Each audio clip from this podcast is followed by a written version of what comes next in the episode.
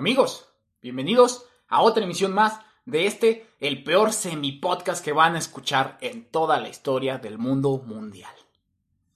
Pues bueno, tercera emisión. Así es, que es el capítulo 2, pero realmente es la tercera emisión. Entonces, estoy muy contento de que, de que estén en otra, otra terrible emisión de mi semi-podcast. Si son nuevos, pues bienvenidos. Como ya mencioné, están en el peor semi-podcast. Y ya voy a dejar de decir peor semi-podcast. Último y ya. Peor semi-podcast. Pero en fin, eso no los va a librar de que me escuchen un ratito. ¿Sí? Si se quieren quedar, pues yo más que feliz y honrado de que estén escuchándome. Así que basta de parloteo, por lo menos de introducción, y vamos, vamos a la aventura, acompáñenme. ¿Se quedaron? ¡Wow! ¡Qué valientes! Es broma, es broma. Gracias, gracias por continuar aquí. Antes de empezar con el tema de, este semi-podcast, me gustaría retomar un par de puntos del pasado. Más que puntos, menciones. La primera, muchas gracias por todo el apoyo que le dieron. Eh, tal vez no sean muchos, tal vez no sean miles, cientos, pero así sea una o dos personas que me escuche y, que me diga, oye, lo escuché, se me hizo interesante, si no te gustó, mínimo lo escuchó. Entonces, muchas gracias, muchas, muchas gracias sinceras. Eh, lo segundo fue que, eh, si bien mencioné una que otra persona en anónimo, la mayoría, eh, salió algunos que sí reconocieron, que, supieron que eran parte de esta anécdota, y pues sí me, me comentaron me dijeron que, que, no tenían ni la menor idea del impacto que pudo haber causado esto. Pues que vamos a lo mismo. Éramos niños, éramos jóvenes, éramos chavos. Entonces, eh, pues dejar claro que no hay rencor, no hay nada de rencor. Al contrario, creo que es una forma de, de, de mencionar algo que pasó y ahora hacerlo como una parte interesante, ¿no?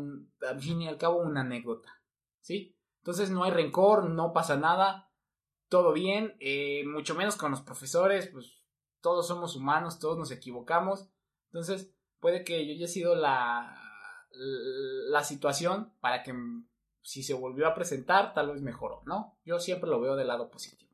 Entonces, pues bueno, ya aclarando todo esto, vamos a comenzar con el tema de este semi-podcast. Entonces, el tema de este semi-podcast, pues tiene relación todavía con la infancia. Y sí, justamente es la infancia. Porque si bien el pasado fue hablar de, la escuela, de los profesores, entonces, eh, pues fue una parte, en su mayoría, pues la infancia, ¿no? Entonces, retomemos eso, retomemos eso, y para que ya no sea el sufrido que tuvo una infancia difícil, terrible y dolorosa, pues ahora voy a mencionarles lo chido que fue la infancia, lo chido que fue mi infancia. Y pues voy a mencionar unas cosas que yo creo que la mayoría va a reconocer se va a sentir identificado o mínimo las va a ubicar. Entonces, pues bueno, vamos a darle. Arranquemos con las preocupaciones principales que tenían los niños. Llegar a tiempo para ver las caricaturas. Eso era todo. Punto. Básico. Así de hermosa y preciosa era la infancia. Pero bueno, también eh, había retos que presentábamos como niños. Que si bien no eran retos indispensables o muy importantes, pues al fin y al cabo si nos, nos ponían de mal humor o nos tenían con un nivel de concentración muy alto para nuestra joven y tierna edad. Pues por lo cual vamos a mencionar algunos juguetes, juguetes super retro, que, que estoy seguro de que la mayoría, si no los tuvo mínimo, los va a ubicar. ¿Sí? Y pues estos fueron los que bastante me, me identifica a mí y uno que otro que ahí yo no tuve o no me gustaba X, pero realmente son muy conocidos. Entonces arranquemos con yo creo que el favorito de muchos, el Tamagotchi. Y si me está escuchando alguien bastante joven, me va a decir, oye, ¿qué rayos es un Tamagotchi? Y pues después de darle una bofetada, le voy a decir, amigo mío, Tamagotchi es uno de los mejores juguetes que pude tener en mis pequeñas y regordetas manos. Yo les explico o les recuerdo, les refresco qué es un Tamagotchi. No se me preocupen. Un Tamagotchi es una mascota virtual. Una mascota virtual con bastante simpleza, la cual eh, se podría decir que cabe en tu bolsillo. Con este artilugio tan curioso, nos convertíamos en unos padres o madres luchonas. Sí, pues aparte de jugar con él, teníamos que cuidarlo, alimentarlo, recoger sus popuchas. Eh, también, si se enfermaba, pues lo teníamos que inyectar. En dado caso era como llevar al doctor. Y pues ya en dado caso que no éramos buenos con él, pues se nos moría, se nos petateaba, como bien se conoce. Y si se nos moría, no, no era necesario tirarlo. Entonces, si tú tiraste tu Tamagotchi, déjame decirte que acabas de desperdiciar un Tamagotchi. Desperdiciaste un gran juguete, pues en la parte posterior tenía un botón bastante minúsculo que con la ayuda de un adulto pues, y una aguja obviamente, eh, le hacías presión un par de segundos y le daba reset. ¿sí? Volvía a nacer o se generaba otro mascotita para que también la descuidaras y se te muriera. Oh sí, así eran los hermosos Tamagotchi. Y ahora pasemos con uno de los juguetes que hay Diosito Santo. Tuve cientos, miles de Power Rangers. Si no sabes qué es un Power Rangers, ah, no sé qué pasa contigo. La verdad. Pues si bien aparte de tener una serie, de hecho tenían muchas, creo que a la fecha siguen sacando series de Power Rangers, pues eran unos juguetes que representaban eh, los personajes de dicha serie, que tienen colores significativos, del cual eran, por mencionar algunos, los, los más conocidos, rojo, azul, amarillo, rosa y verde. ¿sí? Eh, mencionar datos curiosos, el, rojo era el, casi siempre era el líder, era el chido, era el, general, el fregón. pero bueno, retomando el punto, eh, a mí me compraban fácil, fácil un paquetito de Power Rangers por semana. ¿Por qué? Porque yo jugaba que los Power Rangers volaban, ¿sí? En la serie tampoco volaban, en la realidad tampoco volaban, pero pues a mí me valía. Yo los aventaba y jugaba que tenían la habilidad de volar y pues el suelo y la gravedad no, no los perdonaba, se rompían, ¿sí? Newton estaría decepcionado de mí. Pero bueno, pasemos a otro, a otro que yo la verdad no recuerdo mucho, pero sé que muchos sí lo van a recordar si son un poquito más grandes que yo. Me refiero a los Yelocos, ¿sí? Eran unas figuritas, monitos, todos extraños, con apariencia marciana, con bastante simpleza, colores muy, muy variados, el cual, pues aparte de ser coleccionados, eh, a la fecha hay gente que compra estas figuritas eh, y hasta en precio bastante elevado a lo que realmente valen, que pues, era en su tiempo casi nada, ¿no? Eh, pasemos con otro, otro que hay, Diosito Santo, este sí me marcó y yo creo que a muchos los marcó, los tazos, los tacitos, los que venían en las papitas. Bueno, no digo marcas, los que venían en las bolsas de aire, con poquitas papas. Eh, venían de varios estilos, diseños, colores, sabores, bla, bla, bla. Yo creo que los más conocidos son los de Pokémon, los de Dragon Ball, o inclusive los de Tiny Toons esos me tocaron, son los que más tengo recuerdos de ellos. Eh, también tengo recuerdos acerca de los de Dragon Ball, de Yu-Gi-Oh! Salían, salían tazos de todo. Todos. Serie que salía en el 5, vamos a hacerle tazos. Así era la lógica de los tazos. Pues si bien unió a bastantes personas, eh, bastantes niños, siendo que se juntaran a echar las retitas de tazos ahí afuera de la casa pues es una joyita, ¿no? Un joyito que, que atesoro y recuerdo. Entonces, tazos. Acuérdense, tazos. Yo creo que todos lo conocen. Así tengas 90 años, vas a ubicar que es un tazo. Ahora pasemos, como ya bien mencioné, uno que no, no conozco mucho. ¿Sí? Los Furbis. Estas bolas con ojos extrañas que parecían venidas del infierno, pues tuvieron bastante éxito bastante éxito en su tiempo. Y pues si bien entre las funciones más destacadas pues, movían los ojos, ¿sí? Era una señal diabólica con sus regordetes ojos. Y yo la verdad nunca tuve uno. ¿Por qué? Pues porque en mi tiempo me daba miedo. ¿Y para qué quería esa cosa? Pero sé que mucha gente sí se va a acordar de ellos, o mínimo, si no tuvo alguno, va a tener presente que son los Furbies, el diablo. Ahora, vayamos con, ay Diosito santo, los Blade Blade. Sí, a la fecha siguen saliendo Blade Blade. Pero bueno, para el que no conozca un Blade Blade, es algo así como un trompo japonés del diablo también. Pero bastante, bastante divertido. Pues con un centro donde ponías tu trompo, tu Blade Blade, y con una cuerda lo usabas para girarlo a gran velocidad. Y realmente la intención era que con otro Blade Blade compitieran de manera que chocaban y el primero que dejara de girar perdía, haciendo que el otro fuera el ganador. Así de simple era la lógica de un Blade Blade. Yo tuve varios, pero bien recuerdo que eran bastante costosos para lo que era, un pedazo de metal con, colores llamativos. Eso era un Blade Blade. Yo creo que sí van a conocer. Ahora vamos a pasar con un juguete muy, muy, muy, muy simple. ¿sí? Nos referimos a Ozzy, unas manos extrañas que se pegaban a donde fuera, de las cuales eh, realmente era una especie de slime, de silicona extraña, que tenía como un pegamento no tan fuerte y con bastante durabilidad.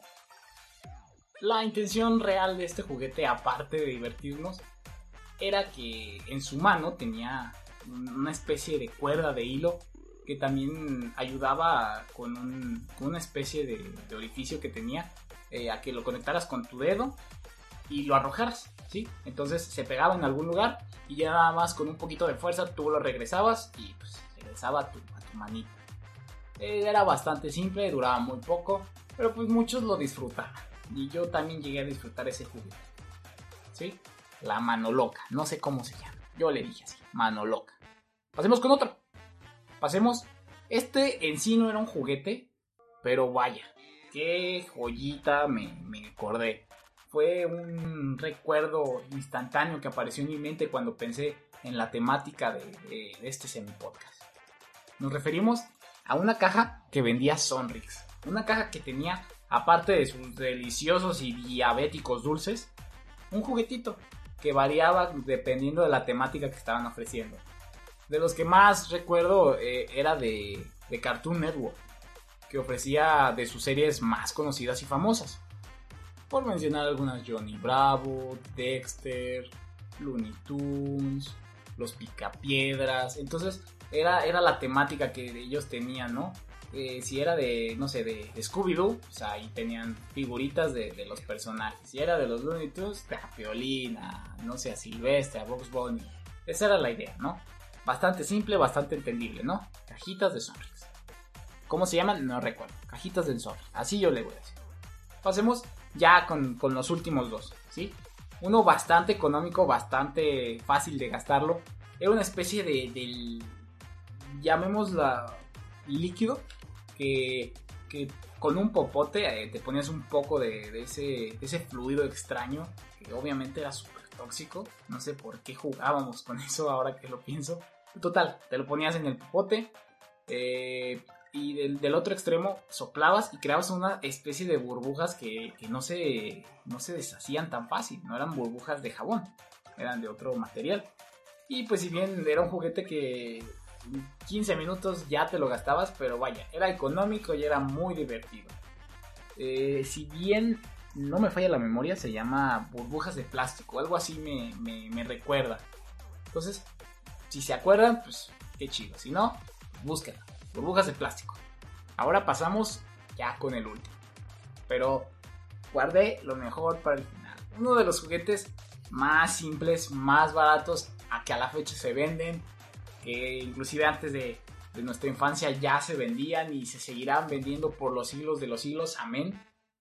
Sí, me refiero a los famosísimos luchadores de plástico. Esos que tienen la misma forma, el mismo diseño, nada más le cambian el color y algunos les ponen una capita hecha con plástico. Plástico de bolsa.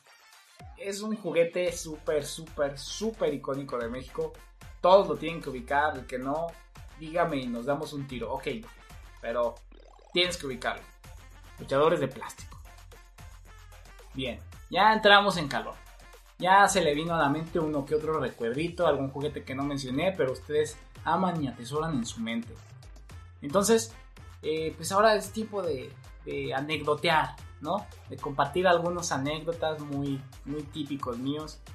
Eh, yo creo que de los más a destacar, eh, yo, yo siempre jugaba las maquinitas muchísimo. A mí me encantaba irme y perderme dos, tres horas a jugar maquinitas, gastarme los pesos no, no aplicaba la de me voy por las tortillas y me tardo dos horas en ir. No, realmente nunca la apliqué porque siempre compraba la tortilla ahí al lado de la tienda. O sea, simple la historia. No, no se podía porque la tienda estaba junto a mi casa.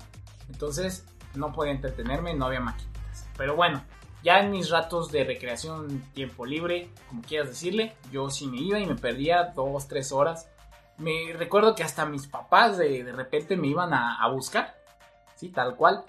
Yo me movía mucho en el momento de estar jugando las maquinitas, ¿no? Al grado donde terminaba empapado. Esto es totalmente cierto. Yo terminaba empapado de sudor. O sea, yo era una, una máquina de, sudoración. La transpiración y yo éramos los mejores amigos. Entonces, eh, pues de lo que más me acuerdo, una vez me llegaba a sacar mi papá adelante de, varios amigos conocidos pues súper avergonzado yo, la verdad. Pero pues yo también me manché. Jugando tres horas, todo empapado de sudor, ya era noche. Yo era niño bien, soy niño bien. Y pues nada, me, tuvo que sacar. y me echaron burla y carrilla, como quieran decirle, por bastante tiempo. Bastante tiempo. Y eh, ahora lo que lo pienso yo también me, pasaba. O sea, nada me costaba echarle un ratito a las retas, lo que sea y ya me regresaba. No, yo hasta que venían mis papás por mí enojados. Entonces, pues ojalá y se acuerden uno que otra anécdota ahí que tengan ustedes, recuerdos acerca de, no sé, de las maquinitas. Eso, a la verdad, a mí me marcó mucho. Y a la fecha, eh, yo creo que no he perdido mi, toque para las maquinitas. Ya no las juego, pero son cosas que no pierdes tan fácil. Entonces, las maquinitas, algo súper conocido mío. Otra de las cosas que, me gusta mencionar, el Chavo del 8. Vamos ahora con series. Vamos a tocar ahí el baúl de la nostalgia. El Chavo del 8. ¿Quién no se puso sentimental o se puso súper contento, le sacó una risa con algún capítulo del Chavo del 8?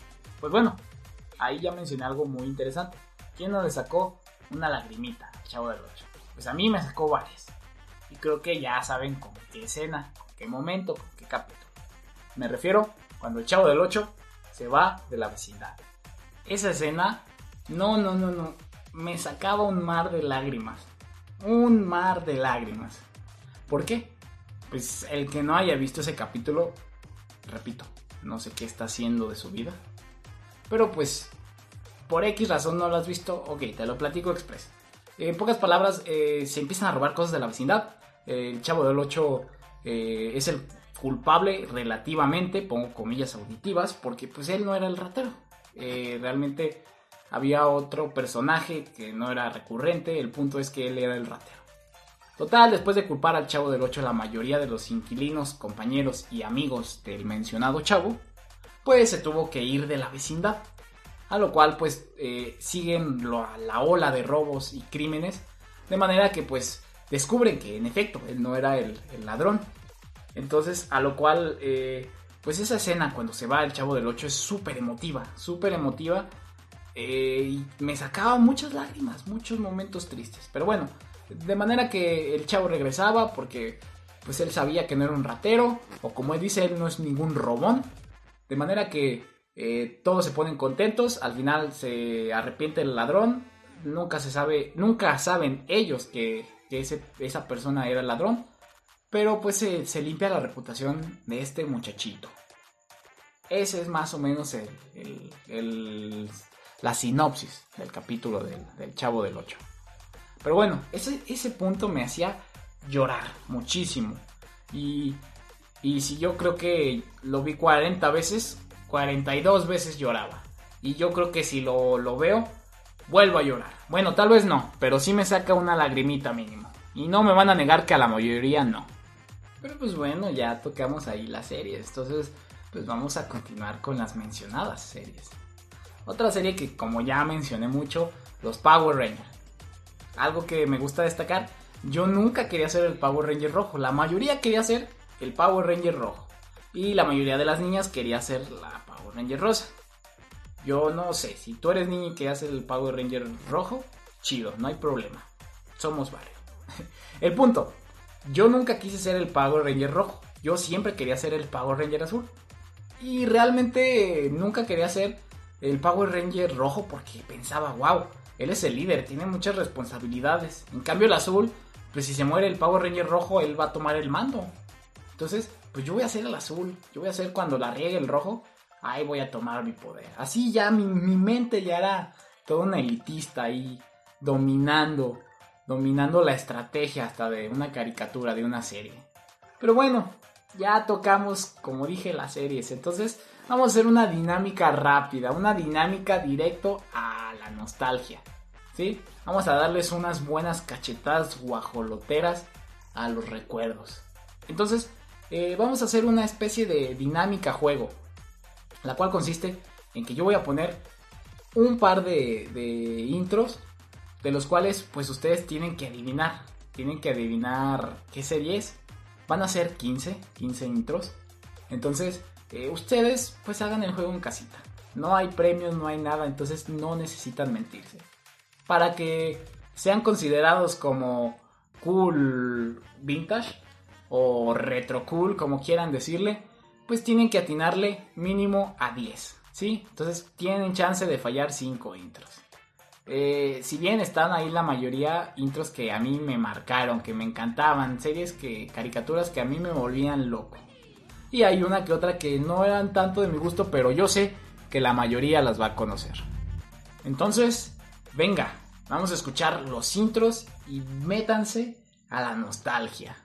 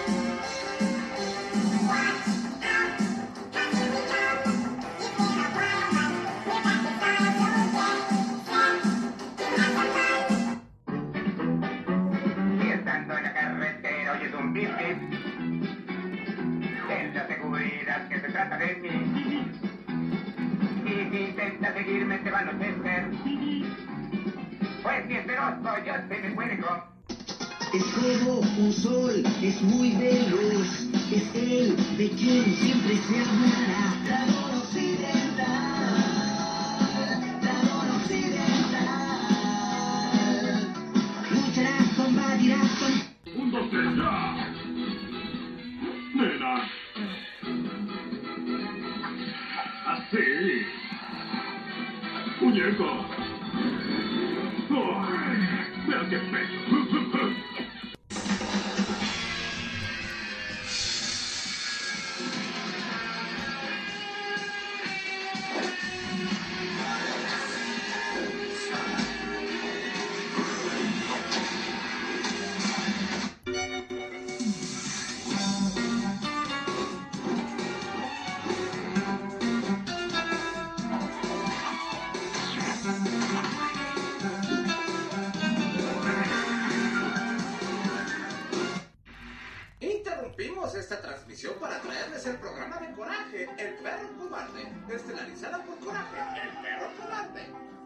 Abandonada de cachorro fue encontrada por Muriel, que vive en el poblado de ningún lugar, con su esposo Don Justo Bolsa.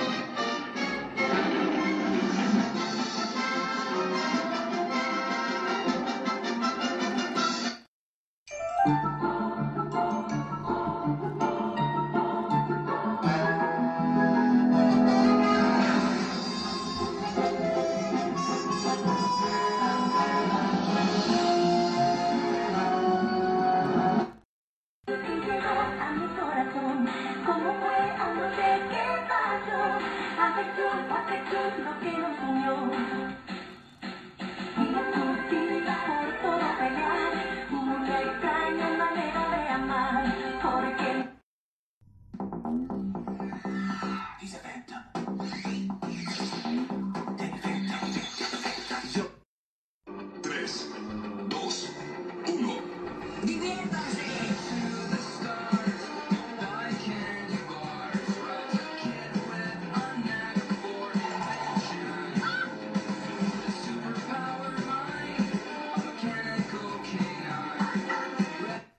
tal amigos? ¿Cómo les fue? ¿Sacaron mínimo 10? ¿O reprobaron la prueba retro? ¿O ya de a tiros fueron los máster y sacaron 15 aciertos? Pero bueno, ya va bastante avanzado este podcast. Creo que ya es tiempo de, cerrar, de cerrar este tema. Pero bueno, antes de cerrarlo quiero compartirle dos anécdotas que, que recordé express. Ya no tienen que ver con las caricaturas, tienen que ver un poquito con la infancia. Que sí, son un tanto tristes, pero bueno. Mi vida es una... es muy, es muy divertida. Vamos a decir así, es muy divertida. Entonces, eh, la primera, eh, yo no soy fanático del fútbol. La verdad, yo nunca he sido ni bueno, ni me ha gustado ver fútbol, ni nada. Pero pues como todo buen mexicano, cuando es tiempo de, de ver partidos de la selección, pues me convierto en un aficionado. De ahí en más, yo nada. El punto. El punto yo creo que se debe a, a cuando era niño, eh, jugando fútbol. En- no recuerdo ni siquiera qué fecha, eh, solamente recuerdo que era en una casa. Jugábamos en un pasillito, un pasillo de, estoy hablando de, ancho de, de un metro y medio. Sí, entonces bastante, bastante sumido. Como yo ya mencioné que era un maleta, como bien se conoce, un tronco para el fútbol, pues mi primo mayor que, que- que su servidor, o sea yo, pues me ponía de portero. Porque pues aparte de, de no hacer gran cosa y quedarme quieto, pues estaba llenito. Entonces tapaba eh, la portería un poquito mejor. El punto es que eh, jugaba con personas de su edad, mi primo, personas que ya eran mayor que yo.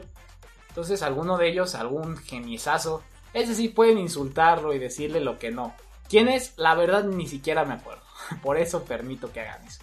El punto es que ese geniesazo, pongo otras comillas auditivas, ese geniesazo dio un buen tiro, dio una buena eh, ráfaga hacia la portería y pues sí, se atravesó. Adivinen qué se atravesó. Mi panza, mi estómago, mi barriguita. De manera en que me metió la sofocada de mi vida. Tengo 23 años y nunca en la vida me han sofocado como me sofocó ese tipo. Llegó al punto donde literalmente me sacó todo el aire y yo estaba así de... Súper horrible. Yo creo que de ahí empezó como que mi odio, mi disgusto hacia el fútbol. ¿Sí? Entonces, pues bueno, ya fue una de esas. Bastante simple, bastante X, pero una que otra sonrisita sí de haber sacado. La otra eh, se trata cuando me cuando me, me juntaba también con amigos de mi primo, eh, ya ahí los amigos del barrio eran un poco variados, había unos de mi edad, otros más grandes, otros más chicos. El punto era que jugábamos escondidas y se ponía padre porque jugábamos escondidas eh, en toda la cuadra. O sea, la regla era esconderse en toda la cuadra. Nos podíamos esconder en coches, camionetas. La regla es no te metes a tu casa y ya. De ahí en más, donde quisieras. El punto, que estábamos jugando, eh, yo me escondo, me escondo atrás de un coche. De manera que de repente, eh, pues yo escondidito, ahí cerca estaba mi primo, y llega un chico, un chico que no pertenecía al barrio, que en la vida lo había visto, y me dice, me dice con una voz bastante irritante, oye, ya, ya te ubiqué, ya te ubiqué, canijo. Obviamente yo estoy sustituyendo palabras antisonantes para que pues este podcast sea sano, ¿no? Este podcast lo pueda ver desde, un niño de 5 años hasta un señor de 99, ¿sí? Si conocen a un señor de 100 años ya no puede ver mi podcast, lo lamento. Pero bueno, el punto. Eh, este chavo me empieza a decir que, ya me conoce, que, que piensa que, que no me daba cuenta de, de todo lo que le dije y yo así de, este, no amigo, no te conozco, en la vida te había visto. Y él me dice, no te hagas, ya te ubiqué, eres fulanito. Y yo así de, no, yo no soy él. Entonces, eh, para resumir un poco la historia, el tipo creyó que era ese, ese chico que no tengo ni la menor idea de quién es hasta la fecha. De manera que eh, era un poco mayor que yo. Y pues yo, como siempre les he mencionado, eh, fui una persona, soy una persona bastante tonta en defensa personal. De manera que el sujeto, el muchachón, que pues ya ha de ser mayor que yo, entonces ya tiene muchos años, ya es un señor tonto. De manera que me tiró un golpe, un tremendo golpe. Me metió un golpe en la nariz, del cual mm, quedé todo aturdido por el impacto. Entonces, eh, pues como todo buen niño de, ¿qué te gusta? Creo que tenía alrededor de 8 o 10 años. Pues me agarro la nariz para ver qué onda y empiezo a ver el chorrazo de sangre ahí. Entonces, pues todos los chicos de la cuadra se acercan, oye, ¿qué te pasa? ¿Por qué haces eso? De manera que el chico bastante agresivo, pues hasta se quería poner a los golpes hasta con mi primo, que más o menos ahí rondaba de su edad, pero pues en esa etapa mi primo creo que también era bastante tonto para los golpes. De manera que pues como buenos niños asustadizos, nos, nos quedamos con el ay muere. Y pues el chico se fue y pues llegó a mi casa, llegó a, a mi casa a ver que, que pues mi mamá me, me cheque. Porque recibió una tremenda, no golpiza, pero sí una, una, buen, un buen impacto. Un buen impacto que hasta la sangre me sacó. Entonces, pues como toda buena mamá mexicana, te regaña. Te regaña y te dice, ¿qué te pasó? Ya le comento, un chico que en la vida había visto me golpea. Y me dice, ¿y por qué no le pegaste? Entonces, eh, le, le digo a mi mamá, te repito mamá, un chico más grande que yo que no conozco, que se ve que, que toda su vida ha peleado, me dio un golpe. Tú quieres que lo golpee. Yo no soy un ingeniero en astrofísica cuántica, pero no se escucha como buena idea. El punto es que mi mamá salió a la calle junto con unas tías, con mis primos, y buscaron al muchacho. Buscaron al muchacho y lo encontraron. ¿Cuál era la probabilidad que lo encontraran? Muy, muy baja, pero al fin lo encontraron, lo trajeron a la casa y mi mamá enojada le dijo, oye, ¿qué te pasa? ¿Por qué haces eso? Y el niño, eh, pues le dice, es que su hijo me dijo cosas. Entonces yo le digo, mamá, yo no le dije nada, ni lo conozco. Eh, lo cual que el niño hasta empezó a llorar, así es el abusivo, tremendo golpeador, empieza a llorar. eh, a ese punto ya estaba más eh, como queriéndome reír que, que con el golpe y la sangre, o sea, el chico empezó a llorar, como que ver a tanto adulto ahí enojado, le caló, le caló, empezó a llorar y llegó al punto donde ya mi mamá ya estaba como, ya tranquilo muchacho, ya, ya nada más no le partas la cara a mi niño, por favor. Fue, fue algo curioso, muy curioso, y la moraleja de esto es que si un niño te dice que, que eres fulanito y le dijiste algo, salte a correr. Vete, huye, rápido. Te va a tirar un golpe en la cara y te va a sacar la sangre. Eso yo lo aprendí por la mala. Pero bueno, ya, última anécdota. Entonces, pues ya con esto vamos a cerrar el semi podcast de esta semana. Como verán, tuvimos una infancia fregoncísima. Digna de ser la infancia. No, no una infancia, la infancia. Entonces, espero que te haya gustado este semi podcast. Y pues nada, que hayas disfrutado esta cachetada, esta bofetada de nostalgia. Entonces, pues muchas gracias por escucharme. Espero que, fue, fuera de tu agrado. Nos vemos en otra emisión. Chao. Por cierto, antes de irme quiero dejarles algo curioso. Si van a su buscador de Google y, e ingresan su fecha de nacimiento y le agregan cuántos días han pasado, van a averiguar, como ya lo mencioné, cuántos días han pasado desde que nacieron. Exactamente, para que se sientan más viejos. Otro dato curioso, en promedio nacen 372.960 personas. Así es, 372.900 personas comparten tu cumpleaños en promedio. Para que te sientas más especial. O no. En realidad no. Lo lamento. Pero bueno, ya, bye.